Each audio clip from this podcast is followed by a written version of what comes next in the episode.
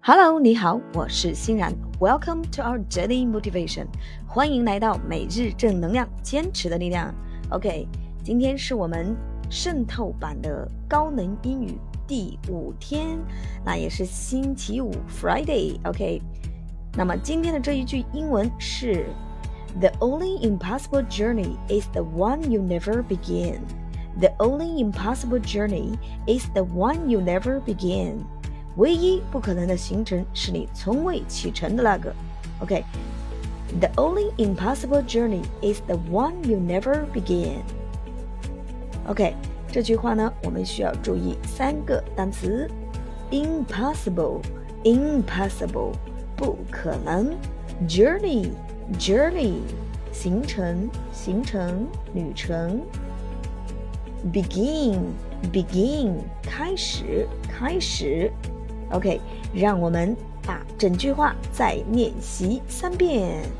The only impossible journey is the one you never begin. The only impossible journey is the one you never begin. The only impossible journey is the one you never begin. OK，那么这句话我们把它分为三个部分来练习。首先，第一部分，The only impossible journey. The only impossible journey. The only impossible journey， 唯一不可能的行程。OK，第二部分，is the one，is the one，is the one，是这个，是你，是这个。You never begin，you never begin，you never begin。第三部分，you never begin。你从未启程，从未开始的那个，OK，那么整句话我们来再加速练习三遍。The only impossible journey is the one you never begin.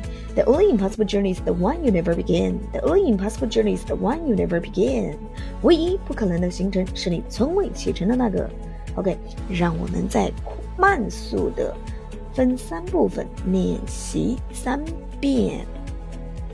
The only impossible journey the only impossible journey, the only impossible journey is the one, is the one, is the one you never begin, you never begin, you never begin. 唯一不可能的行程是你从未启程的那个。Okay, the only impossible journey is the one you never begin. OK，每日正能量，坚持的力量，快乐学习，乐然梦想。祝愿大家有一个美好的一天，每天都是能量满满，加油加油！新的一天，新的自己，继续保持高能量的迎接每一天。OK，thanks for listening，take care and see you tomorrow。